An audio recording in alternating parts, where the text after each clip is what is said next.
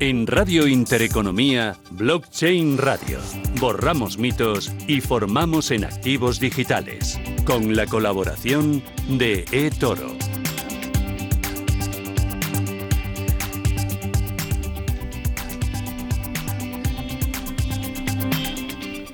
Es jueves, jueves 19 ya de noviembre y el día viene cargadito. Arrancamos una nueva edición de Blockchain Radio y hoy Javier Molina, ¿qué tal? Muy buenas tardes. Susana, ¿qué tal? Bueno, estamos, hemos cruzado ya el Ecuador del mes, hemos cruzado el Ecuador de la semana y veo que vienes cada día más cargadito, con la mochila llena. Otra vez, es que no, no para. Además, fíjate, Susana, que en este entorno donde los activos digitales eh, están destacando ya no solamente por lo que es la cotización de Bitcoin, que luego si quieres pues te, hago una, te doy una pincelada, ya en máximos, realmente a, a 2.000 dólares de los máximos históricos, pero ya lo que sería pues precios de día a día, si quieres, ya estamos en la zona de máximos. Sino además hoy vamos, vamos, sino que, que además pues hay un montón de, noticias, de, nuevos proyectos que utilizan blockchain, hasta también pues incluso pues eh, un barómetro, ¿no? De, donde se ha hecho un estudio con asesores financieros, aquí nosotros que somos una, sois una, radio eh, financiera, donde se ve pues que estos activos, que, que esta, todo lo que es la tecnología blockchain, pues también toma importancia, ¿no? De cara a que esos asesores consideran que pues eh, es una de esas grandes cambios que se va a producir y como la tecnología, la tokenización de todos los activos van a dar, desde luego, pues mucho que hablar en los próximos años. Bueno, muy interesante ese barómetro eh, que habla de digitalización, habla de tecnología y habla de inversión. Entre los principales titulares, que la totalidad de los asesores, el 94%, se muestra de acuerdo con que van a surgir nuevos vehículos de inversión y que se van a reducir los costes gracias a esa digitalización. Además, más del 90% afirma estar de acuerdo con que la tecnología va a democratizar la inversión. Vamos a hablar de ello en la recta final de este programa, Blockchain Radio, con Talis Salomon de eToro, de esta plataforma. Pero tenemos más invitados. Efectivamente, vamos a hablar con Miguel García Menéndez, al final de, Alastria, para ver en campo de ciberseguridad y normalización qué se está haciendo. Vamos también a, tener a Francisco Benedito, eh, Susana, que es el CEO en, Climate Trade. Fíjate, vamos a, tratar cómo blockchain también ayuda a compensar, ¿no? A hacer un marketplace para, para esas, eh, esa huella de carbono para, para, lo que son esos derechos que, que, existen, cómo se puede eh, transmitir. Y también, por supuesto, hablaremos con, con Hub. Esta vez, fíjate que no vamos a tener a Íñigo, sino que vamos a, intentar ir a las tripas, ¿no? De cómo son los smart contracts. Aprovecharemos para hacer un poco de formación e información. Y, por supuesto, también nos acompañará pues Miguel Caballero para ver si esto de Bitcoin cotizando los 18 mil dólares es una cosa nueva. Esto tiene algo que ver con 2017. Yo creo que no, que hay, hay muchas diferencias pero vamos a ver, ¿no? Pues junto pues con esas noticias que nos han asaltado pues hoy, eh, vamos, esta semana mismo, ¿no? Por ejemplo, el caso de, Prosegur, que, que se va a convertir en la primera empresa de seguridad en hacer almacenaje en frío. Bueno, eso me lo cuentas enseguida. Blockchain Radio, con Javier Molina y Susana Criado. Bueno, cuéntame lo de Prosegur, ¿qué, ¿qué es lo que está haciendo? ¿En qué consiste ese proyecto que ha presentado esta misma semana? Exactamente, pues lo, hacía ayer, ayer se acaba la nota de prensa, los vamos a tener aquí en, en, Blockchain Radio la semana que viene, también lo vamos a tener un evento que estoy organizando en el Confidencial, Susana, sobre blockchain, y lo que hace es que lanzan una solución de custodia de activos digitales para clientes institucionales. Básicamente es un poco lo que te decía, es, una empresa de seguridad, la primera, ¿no? Pues que, va a hacer, eh, va a proporcionar ese almacenamiento en frío, ¿vale? O sea, que nunca se conecta a Internet, que da la máxima, eh, si quieres, seguridad para esta nueva eh, ola en la que estamos, ¿no? Por eso te decía antes que tener un precio de Bitcoin a 18.000, aunque estuviese a 10.000, da igual, lo que está sucediendo por detrás es ese gran cambio de paradigma, es lo que hablábamos hace mucho tiempo, cuando yo te decía que eh, este, este movimiento de los precios no tiene nada que ver con 2017, 2018. ¿Por qué? Porque la base, el fundamento es otro. En aquel momento, hace unos años, hablábamos de esas burbujas que efectivamente se, ah, produjeron. Antes era todo especulación. A ver, mm, al final no deja. En, todo activo cotizado hay una parte que siempre va a ser especulación. Pero una cosa es que esa especulación la llevemos los retailers, es decir, los inversores privados, con, con ese FOMO, ese miedo a perderse, ¿no? Sin entender nada, sin entender el paradigma. Y una cosa es que tengamos ahora esa ola institucional, un ejemplo, más de mil millones de dólares en posiciones abiertas en el Chicago Mercantile Exchange. Eso es el récord en el mercado de futuros, por ejemplo, de y eso es eh, eh, puro institucional, o sea, no, no estamos hablando de esos inversores finales. Con lo cual se ha producido ese y eh, ese inicio, porque esto no es más que yo creo que, vamos, el punto de partida en el cual del retail se pasa a institucional y en un activo que está al final pues eh, capado en el lado de la oferta, si esa demanda sube, pues eso es lo que hace es tirar precios para arriba. Pero digo, es que el precio es una consecuencia, ¿no? Lo que yo me quedo es con esa, ese gran cambio de paradigma en el que ya estamos metidos. Bueno, eh, has mencionado una palabra clave, almacenaje en frío. Y yo enseguida quiero que nos lo contéis tú y Miguel Caballero en nuestra clase de formación. Blockchain Radio. Innovación y formación a la vanguardia. Miguel Caballero, CEO de Tutelus. Miguel, ¿qué tal? Muy buenas tardes. Hola Susana, buenas tardes. Bueno, lo del almacenaje en frío, que ya me tiemblan las piernas. Estáis complicando esto cada vez más. ¿Qué es? Bueno, eh, realmente es eh, muy fácil de entender, Susana, porque es como nuestra caja fuerte. Eh, los que tenemos caja fuerte en casa, ¿no? Pues para guardar las joyas, el dinero, las escrituras, ya sabes las cosas que se guardan en una caja fuerte. Pues imagínate ese concepto adaptado al mundo cripto. imagínate, claro, yo no salgo a comprar con los lingotes de oro en los bolsillos, ¿no? Pues si da la casualidad que en el pasado pude comprar y pude o pude minar Bitcoin o cualquier otro criptoactivo y tengo una cantidad que de hoy es interesante, no tiene ningún sentido eh, que, la, que el monedero asociado a ese criptoactivo esté en mi portátil o esté en mi ordenador o esté en mi móvil. No tiene ningún sentido porque estos elementos los podemos perder en cualquier momento. El, almacenaje en frío es precisamente la alternativa, ¿no? Es una especie de, bueno, pues de, cacharros que no se conectan a Internet, eh, donde tenemos depositadas nuestras claves privadas y al final, pues, es la manera de almacenar nuestros activos eh, asumiendo, digamos, un riesgo mínimo. Y ahí, Miguel, eh, lo que hemos visto es que ahora con, este alza de, precios, ¿no? En el caso pues de, Bitcoin, pues muchos de esos Bitcoins están desapareciendo, es decir, que se están saliendo de on-chain a una custodia que entiendo que es en frío. ¿Estás de acuerdo con esa idea o no? Correcto. Sí, sí, de hecho, eh, cada vez hay, hay, algunas gráficas muy interesantes en esto que comentas, Javier. Por ejemplo, la cantidad de monederos que tienen más de un Bitcoin, o que tienen más de 10 Bitcoin, o que tienen más de 100 Bitcoin. ¿no? todos estos números eh, están aumentando, pues yo diría casi exponencialmente los últimos meses. Y esto, como bien decía, significa eh, que al final hay cierto, cierta tendencia hacia el staking o hacia el holding, ¿verdad? Hacia hacia eh, bueno pues eh, comprar esos criptoactivos como reserva de valor y que los que tenemos eh, pues más o menos criptoactivos no, tenemos la necesidad ni la intención en el corto plazo de operar con esos criptoactivos de utilizarlos como medio de pago sino que va más dirigido a esas cajas fuertes ¿no? a esos a esos monederos fríos porque pensamos que en el futuro pues será una reserva de valor todavía mucho más importante de la que es hoy y por ahí hacer un poco de, recuperación de conceptos anteriores hablábamos, Miguel, de que en el caso pues, de, Bitcoin la cantidad ¿no? de, tokens a emitir está fijada de antemano. Eh, esa cantidad, y ahí hablando un poco de, toda esa parte del consenso que mencionábamos en anteriores programas, es fija, o sea, esos 21 millones de bitcoins que vamos a tener en 2140 creo que es, eh, como fecha tope, eh, se pueden cambiar, o sea, puede venir alguien, puede venir ahora una parte grande de esos participantes en la red y cambiar esa regla. Pues mire, eso es lo bonito, Javier, eso es lo bonito de Bitcoin, que es la primera vez que tenemos una oferta digital escasa, porque hasta ahora eh, eh, cualquier eh, activo digital, el hecho de ser digital, una de las propiedades que tiene es que lo podemos multiplicar, ¿verdad? Y crecer de manera infinita, que no, no tiene más coste. Bitcoin está limitado a 21 millones de unidades y es imposible cambiarlo. Eso está en el código.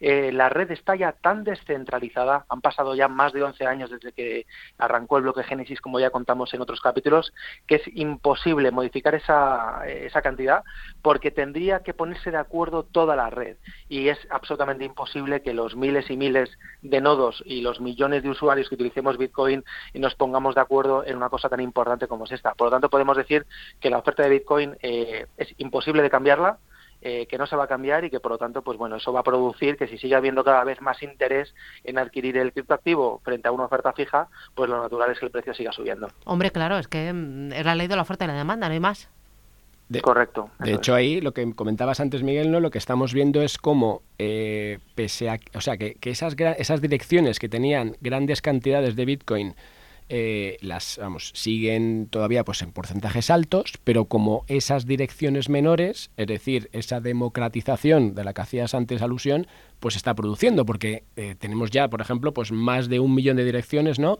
Que, que tienen más de 10.000 dólares de valor en sus, eh, en sus monederos.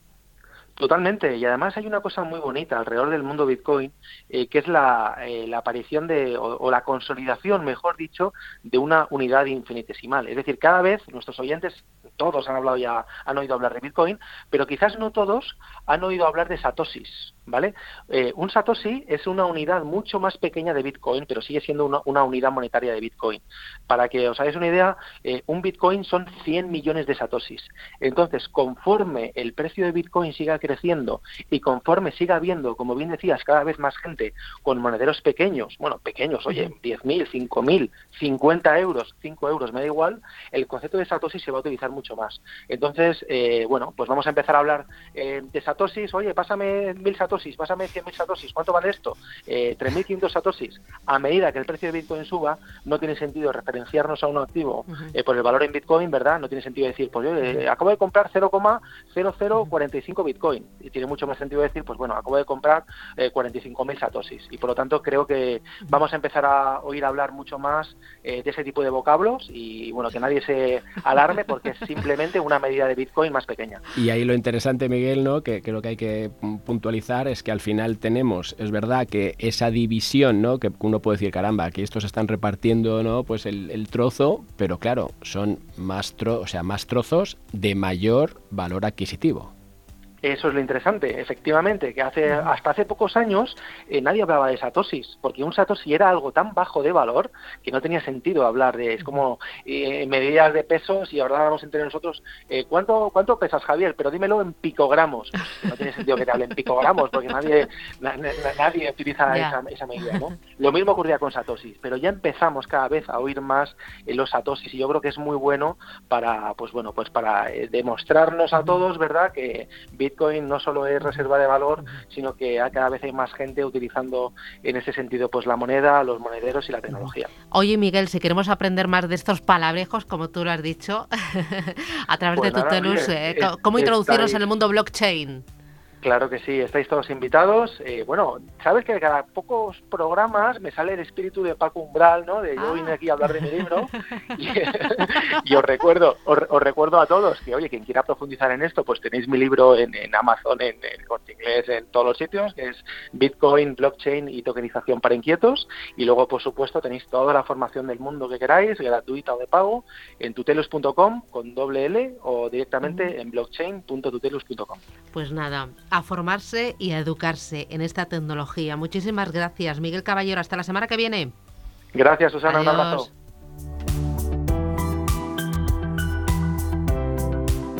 Blockchain Radio. Actualidad, información y rigor. Bueno, pero todo es positivo en el universo o en el ecosistema blockchain. Yo quiero centrarme hoy en seguridad y lo vamos a hacer con una de las personas que más sabe de Seguridad. Es el director de Proceso, Riesgo y Cumplimiento de Alastria. Es Miguel García Menéndez. Miguel, ¿qué tal? Buenas tardes. Hola, muy buenas tardes, Susana. ¿Qué tal estáis? Eh, oye, ¿es blockchain una tecnología tan segura como nos la están pintando? Bueno, yo me, vais a permitir que, que, tire del hilo de lo que acabo de escuchar. Creo que era Miguel, creo que era Miguel Caballero Exactamente, creo que era Miguel Caballero quien, estaba hablando y, lo que puedo deciros es que, mira, estaba, estaba leyendo hace un par de días un informe donde se decía que más o menos eh, el robo de, de, bueno, de dinero, en definitiva, en, en soluciones o en, o en instalaciones basadas en blockchain ascendía a la cifra de unos 2.000 euros cada minuto en la última década con lo cual intuyo que alguien se está quedando con los satosis de, de, mi, de mi tocayo Miguel Caballero. Que, que, se lo haga, que se lo haga mirar por ese lado. No, bueno, más, más allá de la broma, eh, y, el dato no es broma, indudablemente, yo, yo creo que, que ahora mismo, eh, en general, no solo en el mundo de blockchain, vivimos una especie de, de, de, época de, fragilidad digital. Yo me gusta utilizar este término, la fragilidad digital. Estamos muy acostumbrados a, escuchar aquello de la digitalización y de la transformación digital y eh, yo no estoy muy de acuerdo con que la transformación digital sea una novedad. Pienso que la novedad realmente es la aceleración, ¿no? Y sobre todo este año que, nadie hablaba de aceleración y, y, este año ya todo el mundo habla de aceleración digital con el tema de COVID-19 y demás, ¿no? Pero pero creo que eso, que es una, muchas veces una digitalización mal entendida en el sentido de que se nos olvida aquello que, estabas apuntando tú ahora, Susana, mm. de que nada es gratis y de que mm, todo tiene una especie de cara B, ¿no? Y la cara B, pues muchas veces viene por el lado, eso, ¿no? De, las cosas que, que, bueno, que no son tan tan, tan de color de rosa, ¿no? Porque, mm, Miguel, una, una pregunta ahí, em, que ahora que mencionas un poco, o sea, ¿qué, ¿qué deberíamos entender por digitalización? para un poco tirar para atrás. Porque no, yo sé que tú eres un, estudioso, un, investigador, ¿no? En, hmm. cuáles son esos pasos ¿no? que deben dar las organizaciones para la adopción y, el uso de la tecnología. Pero ¿a, qué nos referimos realmente? ¿Dónde está el, gran cambio que, que, sin duda pues el COVID yo creo que, nos ha hecho ¿no? pues, eh, impulsar? Y, y, cuáles serían esos pasos antes de entrar, si quieres, en esa parte de seguridad? Sí, bueno, yo, yo vamos, no, no es por, por lanzar un mensaje negativo, ni mucho menos. Ya digo, soy, soy un poco escéptico en el sentido de que, de que se nos vende a la digitalización, ¿no? el, proceso transformador o digitalizador. Eh, quizá por, tener el origen que tengo como, como, como ingeniero informático, eh, para mí todo esto empezó hace 50 o 60 años, ¿no? con los primeros ordenadores. Entonces, bueno, no, no veo tanta novedad en, en, la transformación digital. Ya digo, sí la veo en la aceleración. ¿no? Y desde luego, desde luego, eh, en, en, el sentido que tú, que tú me lo planteas de los pasos, yo lo que diría es que, no, sé si tanto como pasos, pero desde luego que la gente debería ser consciente, y no estoy diciendo nada nuevo, seguramente, debería ser consciente de que, el, fenómeno digitalizador, la, informatización de las empresas, al final no es solamente, o, incluso es lo de menos, ¿no? No es solamente un, asunto de tecnología o de, o de llenarnos la, la sala o el sótano de ordenadores y de tecnología, sino que tiene mucho más que ver con, con la forma en que la, en que la usamos y, un poco con el componente humano, ¿no? Ya digo, no, no estoy diciendo seguramente nada nuevo, porque esto ya lo dice cualquiera, ya lo dice todo el mundo, pero creo que eso sí es, es bastante clave, ¿no? Y, en ese sentido, por eso hablaba yo de, esa fragilidad digital y de esa falta de conciencia, sobre todo, ¿no? Que pensamos que, que, es una panacea y, bueno, estamos seguramente lejos de serlo, ¿no? Claro. Y desde Alastria, ¿qué es lo que estáis haciendo para eh, combatir y hacer que esa fragilidad tecnológica sea cada vez menor? Sí, bueno, pues desde Alastria tenemos eh, la fortuna de que contamos con, dentro del ecosistema Alastria, como ya conocéis, con un montón de entidades y muchas de ellas, y yo creo que esto no es un rasgo solo de Alastria, sino que va a ser de todo el sector, se están eh, dirigiendo, están dirigiendo su interés o su interés eh, comercial, si queréis decirlo así, precisamente hacia el mundo de la ciberseguridad del propio blockchain. ¿no? Desde luego, preguntabas antes si el blockchain es seguro, siempre es, seguro, indudablemente es, una tecnología mucho más segura por las características que tiene y por la base matemática, etcétera, que, que, lo que conocíamos hasta la fecha, ¿no? Pero sí es verdad que bueno, que al final no dejan de ser soluciones informáticas y como tal eh, pues estás hablando de ordenadores y de, redes y de una serie de elementos que, sabemos que tienen esa fragilidad, ¿no? Y entonces, bueno, pues dentro de Alastria eh, estamos viendo cómo está empezando a crecer el, colectivo de, quizás tímidamente todavía, pero vamos, sí hay una tendencia, el colectivo de empresas que, que están orientando lo que hasta ahora eran servicios de, de ciberseguridad, de seguridad de la información en otros ámbitos, hacia el mundo del blockchain. ¿no? Yo en este sentido, si me lo permitís, eh, me, me, vamos, me, suena un, además una música muy parecida a la que ya escuché hace unos años cuando yo estaba dedicado al tema de la ciberseguridad industrial. La ciberseguridad industrial en, en, una fábrica, pues a un ingeniero de procesos le sonaba como a chino, porque no iba con él, aquello era para la gente de eso, de ciberseguridad de, las oficinas, de tal y de cual, y al final se han dado cuenta de que bueno, las infraestructuras críticas y, todo esto se sustenta en, en, ordenadores que tienen, que tienen problemas o que pueden tener problemas, ¿no? Pues esa misma tendencia yo la estoy viendo ya en el mundo de, blockchain, ¿no? Es una especie de océano azul, eh, como se dice ahora también, donde cada vez van a entrar más actores eh, desde el punto de vista de eso, de la protección de esas infraestructuras que se están creando eh, en torno a blockchain. Y en Alastria, bueno, pues lo llevamos eh, predicando desde casi desde la misma fundación de la, de la organización, de la asociación, por la vía de, los diferentes foros que, sabéis que montamos, como bueno, pues, comités de trabajo, eh, foros, eh, recientemente hemos lanzado un foro sectorial exclusivamente de, ciberseguridad, que parece que está teniendo bastante, bastante aceptación, y, y, como digo, sobre todo como elemento clave la involucración de una serie de compañías, algunas de ellas muy nuevas, que han visto que, bueno pues que hay hay oportunidades eh, dentro del mundo de la ciberseguridad ligada a estas infraestructuras blockchain sin duda Y, Miguel ahí con el tema de la identidad digital que, desde Alastria que lo hemos aquí contado pues varias veces ya con distintos mm. invitados eh, me, surge una duda. ¿qué, ¿qué, ha pasado con ese proyecto de apps de rastreo europeo contra covid que se estaba vamos que yo que tú estabas también involucrado ¿Cómo, sí, sí. ¿Cómo estamos ahí a nivel de, vamos, esto se ha puesto en marcha? Eh, ¿Cómo, sí, bueno, ha pasado con esto? Eh, no, no, sí, efectivamente hay, hay, desde el punto de vista, si quieres, te, lo, te lo enfoco por el punto de vista de la normalización, que es la parte que a lo mejor tenemos más cercana a nosotros. Eh, se ha constituido dentro de, del organismo europeo de normalización de las telecomunicaciones, ETSI, un grupo de trabajo este año, hace ya seis o siete meses, eh, que trata precisamente de, estudiar un poco la forma en que todas esas aplicaciones que sabemos que están surgiendo, aquí en España conocemos Radar COVID, en otros sitios, pues bueno, Francia Stop COVID, al final todas tienen nombres muy parecidos, eh, tienen un problema de base y es que no se hablan entre ellas. Yo si viajo a Francia mañana con mi aplicación Radar COVID en el bolsillo, pues me va a servir de muy poco porque no va a interoperar con los sistemas de la sanidad francesa, etcétera, ¿no? Pero bueno, en, el grupo este de Etsy se está tratando de corregir, digamos, ese error, voy a decirlo así, y, estamos trabajando en eso, en temas de, interoperabilidad. ¿no? También la Comisión Europea, en paralelo, está llevando a cabo un, un proyecto precisamente eh, orientado a esto, ¿no? hacer que las, las aplicaciones interoperen y de hecho ya, ya están interconectando algunos de los países, algunas de las aplicaciones.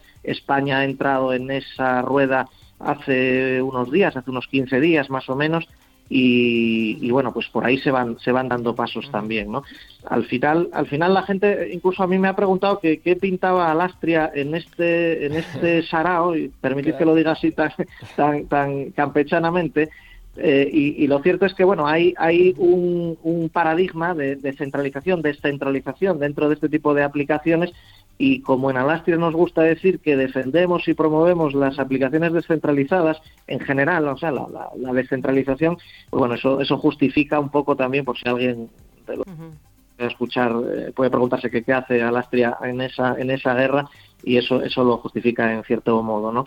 Pero vamos, desde luego sí, también es un terreno muy interesante y donde hay muchos eh, ángulos de de privacidad, de la propia seguridad, etcétera, que bueno, que pueden dar también eh, ser motivo de, fracaso, de éxito de este tipo de iniciativas estatales. ¿no? Pues seguro que de ello volvemos a hablar aquí en este Blockchain Radio. Miguel García Menéndez, desde Alastria, gracias y nos reencontramos. Un abrazo fuerte, hasta pronto. Un abrazo, adiós, un abrazo, Javier Susana. Chao. Blockchain Radio aplicaciones y proyectos. Bueno, ya sabes que yo soy una apasionada de la industria de gestión de activos, que estoy todo el día entre gestoras, bancas privadas, asesores financieros y bueno, me lo paso pipa. Y si hay una palabra clave durante este año 2020 es el tema de la sostenibilidad. Pero he visto que esto de la sostenibilidad también ha llegado a la tecnología blockchain y de manera impresionante. Y con un proyecto además muy interesante, con un marketplace climático, ¿no? donde esos compradores de los derechos de emisión de carbono pues se encuentran con los desarrolladores de, proyectos sostenibles y, ahí se puede llegar pues a hacer esa transaccionabilidad si quieres utilizando blockchain. Bueno, eh, yo he estado leyendo hasta árboles inteligentes para purificar las ciudades, las escuelas, las oficinas. Bueno, estoy emocionada. Francisco Benedito es CEO en Climate Trade. Francisco, ¿qué tal? Buenas tardes. Buenas tardes, ¿cómo estáis? Bueno, cuéntame, ¿qué, es esta joyita? Esta joyita de color verde. bueno, la verdad es que sí, sí, la verdad es que sí. La verdad es que, bueno, desde el principio eh, llevamos, eh, cuando lanzamos la compañía, con, con la idea de, de, aportar soluciones para, para la lucha contra el cambio climático, ¿no? Porque al final, pues, creemos firmemente que, hay soluciones tecnológicas que pueden apoyar muchísimo y pueden ser una, parte importante de la solución, ¿no? Entonces, pues eh, lo que comentabas, el último punto que comentabas respecto de los árboles, ¿no? Es una solución que se llama BioUrban, son unos árboles mecánicos que llevan un componente de microalgas patentado a nivel mundial eh, que les dio un premio el, el Massachusetts Institute of Technology, el MIT, y que lo que permite es purificar el aire de las ciudades para que os hagáis una idea como lo que harían 368 árboles. La mera fotosíntesis que hacen los, árboles, pues lo mismo hacen estos tubos de, algas que van eh, dentro del propio dispositivo, ¿no? Y luego pues expulsa oxígeno, se queda con el CO2, el nitrógeno, las partículas en suspensión, que a ellos sonará por los filtros de partículas de los coches diésel, ¿no? Pues esas partículas las, se las quedan estos, estas algas que van creciendo a base de, de esa digestión de esas partículas y expulsan oxígeno que todos respiramos. Y al final, pues para que os hagáis una idea, eh, expulsa oxígeno aproximadamente como cada dispositivo, como el, que respiramos 2.500 personas diariamente. Bueno, e, enseguida me contáis em, este proyecto, el de blockchain para capturar eh, carbono de los árboles verdes y, también este marketplace que me decía Javier, pero eh, ¿cómo son los árboles estos robotizados? Que a mí esto me tienta mucho. O sea, dibújamelo a través pues de la radio. bueno, pues la verdad es que es pues es una carcasa de unos 4 metros de altura aproximadamente, eh, eh, esférica, y que bueno, pues dentro llevan una especie de reactor eh, todo potenciado por energía solar, un reactor que no, realiza prácticamente ningún tipo de, ruido, que lo que hace es pues que meter digamos el aire hacia adentro, dentro lleva unos tubos verdes de, llenos de algas, cuatro tubos en, para ser más específico, y esos cuatro tubos son los que pues las algas se van hinchando en función, se van llenando, van creciendo en función de, las partículas que van, eh, digamos, capturando. Y bueno, no sé si te haces la idea, pero bueno, eso, es como cilíndrico, eh, ahora mismo tiene acero reciclado, pero estamos trabajando eh, y una parte de inoxidable. Estamos viendo de, de, porque siempre hay una parte inoxidable que se puede eliminar, de sustituirlo por por materiales más, eh, digamos, pues otro tipo de maderas que el problema es el vandalismo a veces, ¿no? Entonces tenemos que utilizar materiales que no se puedan romper fácilmente, ¿no? Y, ahí es donde estamos trabajando en que, bueno, pues que el conjunto del aparato no tenga ningún tipo de elemento que no sea o bien reciclado o bien natural, ¿no? ¿Y está funcionando ya esto, Francisco, o es un proyecto? Sí, bueno, hay, hay ahora mismo dos dispositivos en México eh, instalados y, bueno, pues ahora se aprueba un proyecto para LATAM donde van a ir 300 dispositivos en, 2021. Hay un proyecto muy ambicioso allí que todavía que no os puedo desvelar de quién son los, los firmantes, pero ya está todo eh, cerrado. Y nosotros pues lo que estamos haciendo es empezar en Europa a través de España, ¿no? Entonces, eh, por España. Y nosotros pues representamos de forma exclusiva la tecnología. Eh, es una empresa mexicana, la propietaria y nosotros somos, digamos, su, su sociedad aquí, sus, sus comercial, eh, comercializadora exclusiva. Y oye, hablaba también yo al principio de, ese marketplace ¿no? que tenéis climático. Eh, cuéntanos, ¿qué, qué, hace eso? O sea, ¿cómo, se ponen ahí compradores y desarrolladores en contacto? ¿Qué aportáis? Y ahí dentro, pues, ¿qué, qué hace blockchain? Bueno, pues eh, os cuento, el, el, mercado, los mercados de carbono es una, una idea que surge en el 97, es un mercado antiguo, donde ya, había bastante, tiene bastantes años, donde al final se crea precisamente para que las empresas a nivel mundial puedan, eh, digamos, cuando las empresas que contaminan, que prácticamente son todas, ¿no? Eh, tienen que compensar esa huella de carbono, esas emisiones de CO2. Claro, hasta ahora, eh, bueno, digamos que se ponían impuestos o, o imaginaos, los impuestos son ineficientes que lo que pretenden los mercados de carbono, que es que esas empresas que contaminan paguen por esa contaminación a empresas que hacen lo contrario, es decir, que generan proyectos que reducen las emisiones de CO2, ¿no? Cada tonelada de CO2 son crédito de carbono, y eso son lo que compran estas empresas. ¿no? Entonces, eh, en el 97 cuando surgió esto por una iniciativa de Naciones Unidas, donde se adhirió en todos los países del mundo, el problema es que eh, estaba todo manejado pues, por brokers, era todo muy telefónico, muy email, ¿no? No había ningún marketplace que lo que hiciera es, pues, eh, yo siempre pongo el ejemplo de, del campo a la mesa, ¿no? Es decir, es lo mismo, ¿no? Es decir, al final ese proyecto que hay en Chile, en Perú, en Guatemala, incluso en España, ¿no? Que, que genera esos proyectos sostenibles eh, que generan esos créditos hasta ahora tenían que ir a través de brokers y eran normalmente los brokers los que se llevaban la gran parte del pastel. ¿no? Aquí lo que pretendemos es directamente poner en contacto a, estos proyectos a nivel mundial con esas empresas que tienen que compensar la huella de carbono. Y lo tienen que hacer porque a partir del año que viene pues tienen que reportar, eh, las empresas de más de 250 empleados tienen que reportar qué están haciendo en sostenibilidad. Y bueno, como sabéis, está el, New Green Deal de la Unión Europea que eh, nos hemos comprometido, no solo por el New Green Deal, sino por el Acuerdo de París, todos los países del mundo a llegar a cero emisiones en 2050. Por ende, las empresas lo tienen que hacer también. Entonces ahí lo que pasa es que van a tener que bueno pues reducir y eficientar sus procesos para no contaminar y habrá una parte que tendrán que compensar. Para eso estamos nosotros. Ahí nosotros lo que hacemos, pues tenemos más de 15 años de experiencia en, en, los mercados climáticos, lo que hacemos es ponerlos en contacto en este marketplace y utilizamos tecnología blockchain para aportar transparencia, para que tú veas que efectivamente le estás comprando a ese proveedor, que ese proveedor lo que te está vendiendo es suyo que le estamos mandando el dinero a ese proveedor y que a la par también pues que eh, eso se ha cancelado en un registro y que ese crédito no se lo pueden volver a vender a nadie más, que es lo que pasaba anteriormente. ¿no? Claro, o sea que, que, ahí lo que hace el blockchain es que aparte de quitarte intermediarios, lo que logras es esa trazabilidad. Esa es, eso es. Vale, vale, vale. Y al final ahí, ¿cómo, cómo se accede a la plataforma?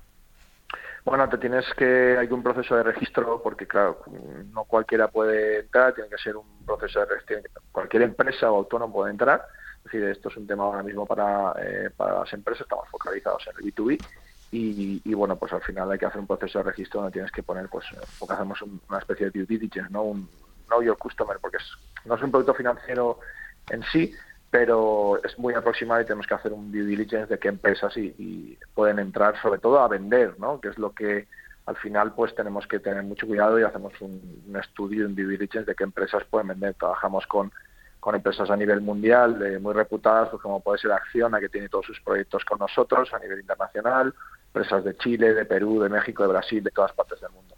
Y comentabas que, el mayor desarrollo eh, es en, en, la TAM, sobre todo pues en, México, o esto ya, y, que España es como la puerta de entrada. A Europa, ¿no? Eh, bueno, lo de México te estoy hablando de los árboles. Ah, vale. Anteriormente. Ah, Eso es, una cosa distinta. Es decir, los árboles al final es una solución alternativa, es, es una, área de proyectos de nuestra empresa que lo que permite es que podamos generar créditos de carbono también de esa captura de CO2 que están realizando los árboles. Entonces, esos proyectos se instalan los árboles y a la par que, que contribuyen a reducir las emisiones y que el aire que respiremos sea más limpio, a la par y obviamente esas emisiones que se están reduciendo se pueden generar créditos de carbono que luego nosotros vendemos en el marketplace. Perfecto. Y comentabas, bueno, eh, he visto ahí, eh, Francisco, otros puestos de sostenibilidad que estabais haciendo también en, en, África, en este caso. ¿Qué, se está haciendo ahí? Bueno, al final hay proyectos en todas partes del mundo. Teniendo en cuenta los mercados de carbono se crean en países emergentes, ¿vale? Es decir, el mercado de carbono en sí, cuando lo crean Naciones Unidas, el denominador común es que países desarrollados tenemos que canalizar fondos hacia los emergentes, que son los que más contaminan porque no tienen fondos para transformar sus fuentes de combustibles fósiles, ¿no? Es decir, tú le puedes decir, oye, tienes que cambiar todo el carbón, pero las fuentes de carbón, pero es que no pueden hacerlo porque no tienen fondos. Entonces, con estos fondos es una inyección adicional. Entonces, eh, los proyectos están enmarcados en todas las partes de, países emergentes, ¿no? África, principalmente en LATAM, porque empezó en LATAM y Asia, hay muchos proyectos en China, muchos proyectos en India y luego está por todo LATAM. Y ahora, y África, pues un poco levantó la mano y dice, oye, yo aquí también tengo que hacer cosas, ¿no? Y, y sobre todo en, África son proyectos de reforestación, para que no se, porque al final uno de los problemas es que hay muchas áreas que la deforestación del planeta está yendo a ritmos muy acelerados porque se está transformando los bosques en agricultura, ¿no? En, en agribusiness, ¿no? Y al final pues ese agribusiness, esa agricultura tan extensiva muchas veces no es sostenible y, no captura ese CO2 que los bosques sí capturan, con lo cual hay muchos proyectos de conservación de bosques en África y de reforestación de zonas degradadas. ¿no? Y ahí es donde tenemos también proyectos para, pues no solo de créditos de carbono, sino también pues proyectos que no generan esos créditos, pero que ayudan a comunidades. ¿no? Ya. Estaba pensando, Francisco, eh, qué trabajo más bonito, ¿no? Y qué... Mm, eh, la verdad es que sí. la verdad es que sí. Sí, sí, Lo tenéis que pasar pipa. Y en un momento ideal, porque, porque tienes toda la atención centrada con el tema de sostenibilidad, tienes un marketplace eh, mm. utilizando tecnología de vanguardia, con esa trazabilidad, que es lo más importante. Es que combinas ahí como el gran desafío, que es el cambio climático, con la gran herramienta que es la tecnología. Y me parece que es bárbaro lo que estáis y lo que vais a seguir haciendo. Francisco Benedito, CEO de Climate Trade, enhorabuena, nos ha encantado y a seguir con esa ola verde sobre la tecnología. Gracias, un abrazo, hasta pronto. Gracias por invitarnos, un abrazo. Nada, a ti cuando quieras. Chao.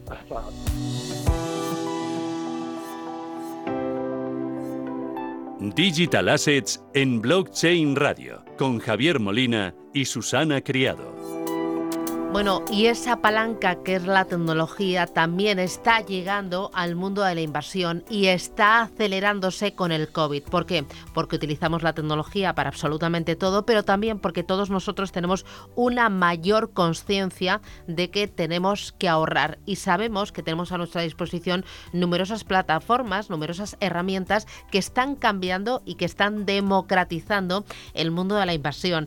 Así lo dice Tali Salomon, Tali que ¿Qué tal? Muy buenas tardes. Muy buenas tardes, Susana y Javier, ¿cómo están? Tali Salomón es directora general de Toro para Iberia y Latinoamérica. Tali está en Israel y a mí siempre me gusta, eh, como estás eh, en, otro punto del mundo muy diferente al nuestro, oye, ¿cómo estáis allí en, eh, en esa lucha contra el virus? ¿En qué momento del encierro, del toque de queda o, del confinamiento estáis? Bueno, Susana, la verdad que estamos avanzando, hemos bajado un poco ya el número de enfermos y ahora liberaron, abrieron los negocios que dan a la calle. Todavía no los eh, malls, pero los negocios que dan a la calle se abrieron hoy y vamos a ver cómo esto avanza. Bueno. ¿Y las guarderías, Tali? ¿Ya podemos llevar ahí a... ¿A los niños a, la guardería? A los niños y ya hace rato que estamos eh, tranquilos en casa trabajando.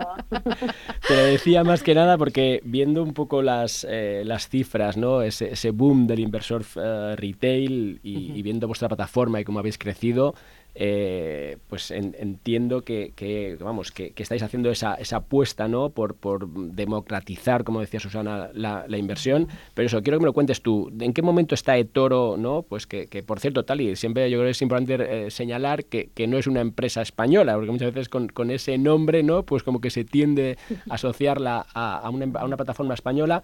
Pero eso pues un poco eh, el origen ya que estás ahí Tali y segundo qué estáis viendo de, o sea qué es verdad ese boom de inversor retail en plataformas como la vuestra? Exacto, primero que nada vamos a decir que, bueno, el toro obviamente representa la bolsa cuando está en alza y los israelíes eh, tienen un gran gusto por, eh, por nosotros los, los, latinos y españoles y entonces eh, es una empresa israelí con un nombre español, por así empezarlo.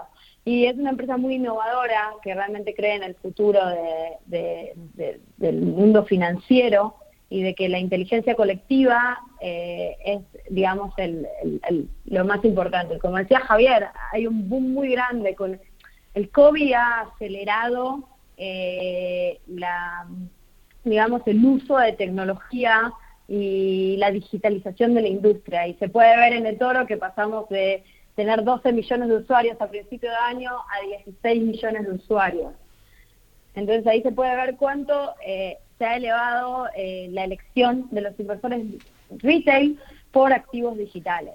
Además, ahí, Tali, yo creo que es importante señalar que, que pese a un poco esa imagen inicial, ¿no? que, que parecía que Toro era más una plataforma de trading, ¿no? como más de corto plazo, que no es ese realmente ¿no? El, el, centro de vuestro negocio y de expansión. Exacto, Toro es una plataforma multiactivos que brinda distintas experiencias de inversión, que obviamente con la crisis y la necesidad de de acceder a tecnología ha, sido una respuesta.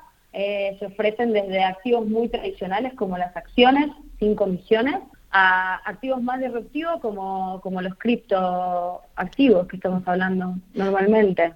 Además, vosotros, y bueno, la plataforma lo que permite es no solo elegir en qué invertir, sino también cómo invertir, porque ese inversor, ese ahorrador, puede operar por sí mismo, pero también puede copiar a otro inversor o incluso puede invertir en una cartera. Exacto, sí, puede copiar a otros inversores con más experiencia.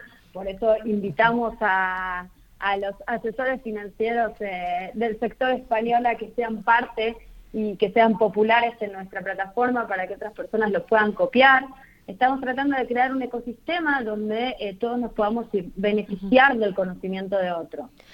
Ahora que hablas de los asesores financieros, recientemente habéis publicado un barómetro en colaboración con EPA, en el que habéis preguntado a los asesores financieros por la tecnología, cómo les ayuda y cómo creen que está cambiando y va a cambiar el mundo de la inversión. ¿Cuáles serían los tres principales titulares de, de ese barómetro? Bueno, yo puedo decir que ya de por sí el 84% de los asesores financieros afirman que la crisis aceleró la transformación digital y además nos ayudó a sobrevivir durante la crisis.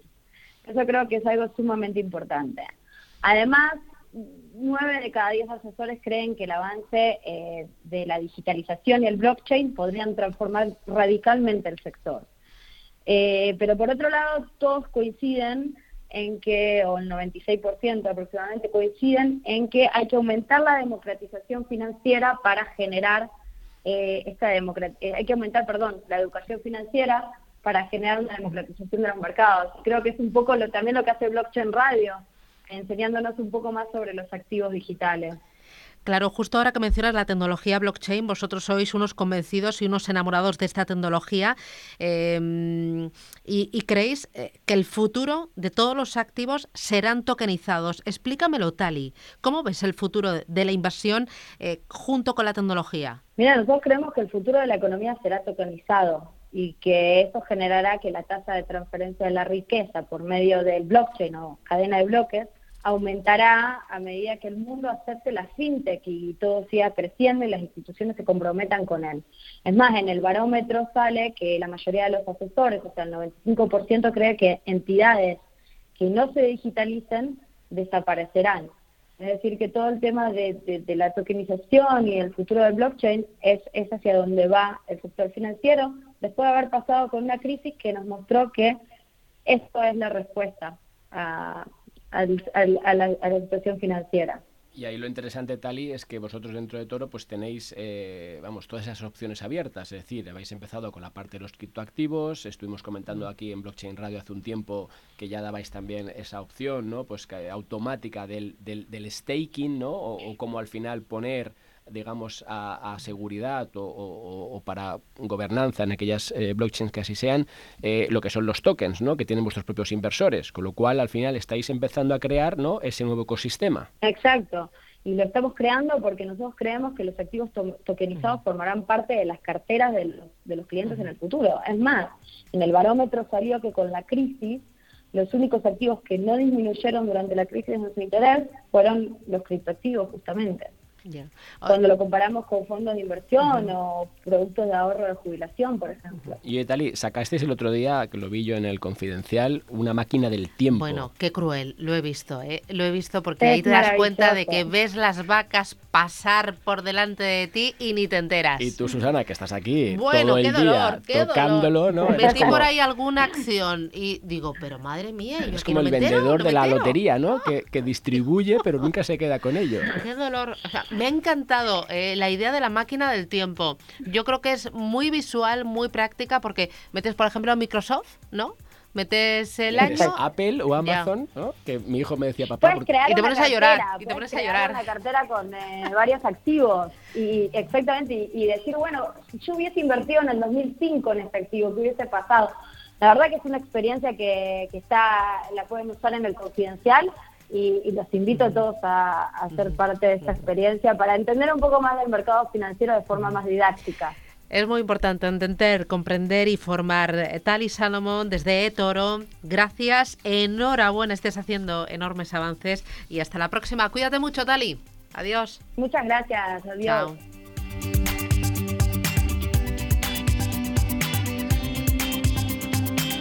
Blockchain Radio, en Radio Intereconomía.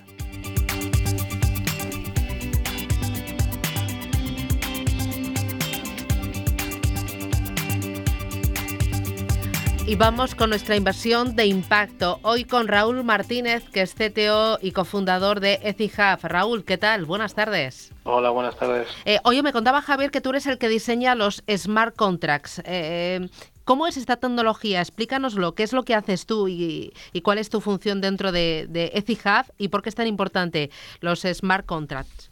Bueno, los smart contracts eh, es una, una tecnología que, que, lo que permite es definir las reglas en las que se mueve un valor que esté que sea nativo de una blockchain. Y esto puede ser pues eh, dinero, puede ser activos financieros, puede ser un voto, que también es algo de valor, y lo hace de manera transparente según las reglas predefinidas y eh, con relativa inmutabilidad. Entonces, pues es como nos ayuda a, poder eh, llegar a consenso en, cómo efectuamos pues, nuestras transacciones, nuestros negocios y, nuestra montón, bueno, las posibilidades son bastante amplias. O sea, Raúl, ahí diríamos que ya los contratos, contratos inteligentes, ya no se escriben, sino que se programan. Bueno, eh, todavía le queda para que esto sustituya lo que viene siendo los contratos de papel, la jurisprudencia y todo eso, pero bueno, ya es hay formas más ágiles de, pues, de llegar a ciertos acuerdos y de, de, pues, de invertir o de, o de incluso de, de, gobernar una, un bien común o una empresa, por ejemplo. Y, ahí vosotros dentro de CIZHub, eh, ¿cómo los utilizáis? Eh, bueno, nuestra plataforma de, de crowdlending eh, está basada en smart contracts, entonces eh, son los encargados de, digamos, servir como de de guardar el dinero que van depositando para cada proyecto y luego pues eh, enviarlo a los agricultores y repartir las ganancias eh, proporcionalmente a lo que hayas invertido en cada en cada proyecto ¿no? entonces eh, dan un poco de transparencia a todo ese a todo ese proceso y reducen en cierto modo el riesgo también que hay las plataformas de blockchain de que o sea por ejemplo de crowdlending de que mañana llegas y dices ahí bueno está la plataforma no pero si has metido el dinero en un smart contract hub eh, aunque nosotros no estemos, el smart contract va a seguir ahí y tú vas a poder sacarlo. Eh, luego también estamos ahora eh, generando una, una capa de, bueno, para estabilizar un poco estos smart contracts ahora funcionan en el interés de, el interés está en la moneda local del agricultor para no exponerle a la volatilidad de la moneda. Entonces, para estabilizar ese interés estamos creando una, una capa de un colateral compartido, digamos, eh, vía tokenizando y, bueno, de esa manera pues también eh, estableceremos el interés y, premiaremos a los agentes que, reduzcan el riesgo del sistema. ¿Y eso cómo, cómo sería? Pónmelo con un ejemplo. Con, o sea, ¿cómo, haces ese colateral y, al final cómo lo tokenizas? Bueno, pues eh, vamos a crear eh, una reserva de nuestro token y un pool de liquidez en el que estarán pues, nuestro token y el otro activo de los préstamos, que es el, DAI, que es un token que sigue al dólar. ¿no? Entonces, eh, cada proyecto financiado correctamente depositará, pues en, vez de, aparte de las fees de plataforma, habrá una pequeña parte que irá a esa reserva de valor y de tal manera que cada vez que eh, si hay algún eh, default o algo así, eh, ese valor acumulado se vuelve a cambiar a y se utiliza para, para compensar a, los lenders, a los inversores de, ese proyecto. Luego también, como va a ser la, la, llave de la gobernanza, digamos, cuando haya un, va a ser, nos va a ayudar a escalar el proyecto, ya que la, los nuevos originadores de proyectos, digamos, y por ejemplo mañana salimos, ahora trabajamos en México, pues mañana vamos a Colombia, pues eh, nos servirá como, como forma de que el nuevo proveedor de estos proyectos tenga skin in the game también. Entonces él tendrá que proveer de ese colateral eh, y pues se liquidará, pondrá en riesgo el primero eh, su, su stake para, pues para un poco aportar, eh, demostrar esa buena fe en el sistema, ¿no? Y ahí, Raúl, un poco ahora, por, por bajarlo a nuestro idioma más, más, fácil, ponme un ejemplo de, de, cómo funcionaría Susana y yo. Queremos hacer una inversión en una de esas comunidades. Eh, entonces, ahora, pues, eh, queremos hacerlo a través de, de, de, ¿Cómo, ¿Cómo, funcionaría la parte esa, si quieres, más de programación ¿no? que tiene detrás? O sea, ¿cómo, cómo, O sea, ¿cómo, ¿cómo, hago yo que tengo 100 euros para, para destinar a ese proyecto? ¿Vale? Ya nos ha contado Íñigo que, que, voy a vuestra plataforma y ahora, ¿cómo funciona todo eso? Pues eh, ahora mismo eh, podrías ir a esa plataforma, a app.cija.com y esos 100 euros tenemos una pasarela con tarjeta de crédito que ya nos ocuparíamos nosotros de, de convertirlo a la moneda nativa de, de los smart contracts que, que usamos, que es, es, DAI, bueno, XDAI, una variante en, una, en otra blockchain paralela pero bueno, sería relativamente transparente para vosotros. Eh, o sea, mis 100 euros ahí, Raúl, perdona, lo que hacen es que inicialmente se convierten en la moneda de la tecnología, o sea, en XDAI, que es una moneda estable, ¿no? Y ahora, ¿dónde van? Eh, pues van a, se quedan en ese smart contract hasta que ese proyecto llegue al, a, digamos, imagínate un Kickstarter, ¿no? Pues si el objetivo es eh, mil euros, hasta que no se llegue a esos mil euros, eh, pues ese dinero se queda ahí. En caso, de, que no se, eso, en caso de, que no se complete, pues podrías eh, sacarlo. Eh, facilitaríamos el, lanzar una transacción a ese smart contract que indica que y quieres sacar tu pues, parte. Vale, supongamos que ahora sigue adelante. el proyecto ya se consiguen los mil euros y ya estamos en, México, ¿no? Estamos en situación. ¿Cómo, cómo le llega ahora a ese agricultor esa inversión mía? Pues ahora mismo lo que cómo trabajamos es que al final estos agricultores mm, no tienen toda la infraestructura que, nos gustaría, con lo cual tienen que agruparse. Eh, es un préstamo solidario entre 20 familias, eligen un representante y este representante se abre una cuenta de, un exchange y una cuenta de banco. Y allí pues eh, le llegarían los fondos a, su cuenta, él lo puede cambiar a pesos y ya pues eh, a la vuelta sería el proceso inverso y yo como inversor puedo tener una trazabilidad perfecta, ¿no? De que ese es mi dinero que está destinando a ese proyecto y consecuentemente que estoy haciendo pues no solamente eh, pues una inversión por un tipo de interés, sino, una, inversión de, impacto. Sí. Sí, efectivamente. Raúl Martínez, eh, desde EthiHub, enhorabuena por este proyecto y enhorabuena por la tecnología y por abrirnos un poco la mente. Gracias, un abrazo fuerte, hasta pronto.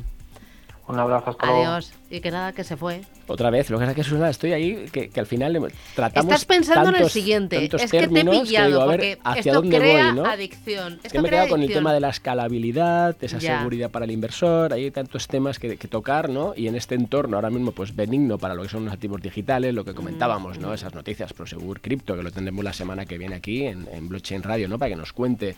Creo que estamos, Susana, en un punto muy importante, donde esta vez sí que esto tiene otra otro fondo, o sea, porque muchas veces se ha hablado, ¿no? Pues en el caso de los criptoactivos, de, de esa burbuja, de esa especulación, pero fíjate todo lo que hay ya con la tecnología, o sea, es que no dejamos de traer casos, ¿no? Que te emocionas y el programa siguiente es el próximo jueves, que aquí ya lo dejamos. Javier Molina, muchísimas gracias, cuídate y frénate un poquito, que tenemos que asimilar los proyectos, los conceptos y toda la tecnología. Gracias y hasta la semana que viene. Cuídate, señores nosotros nos vamos. Hasta aquí esta nueva edición de Blockchain Radio. Les esperamos el próximo jueves a las 2 y síganos en blockchainradio.es.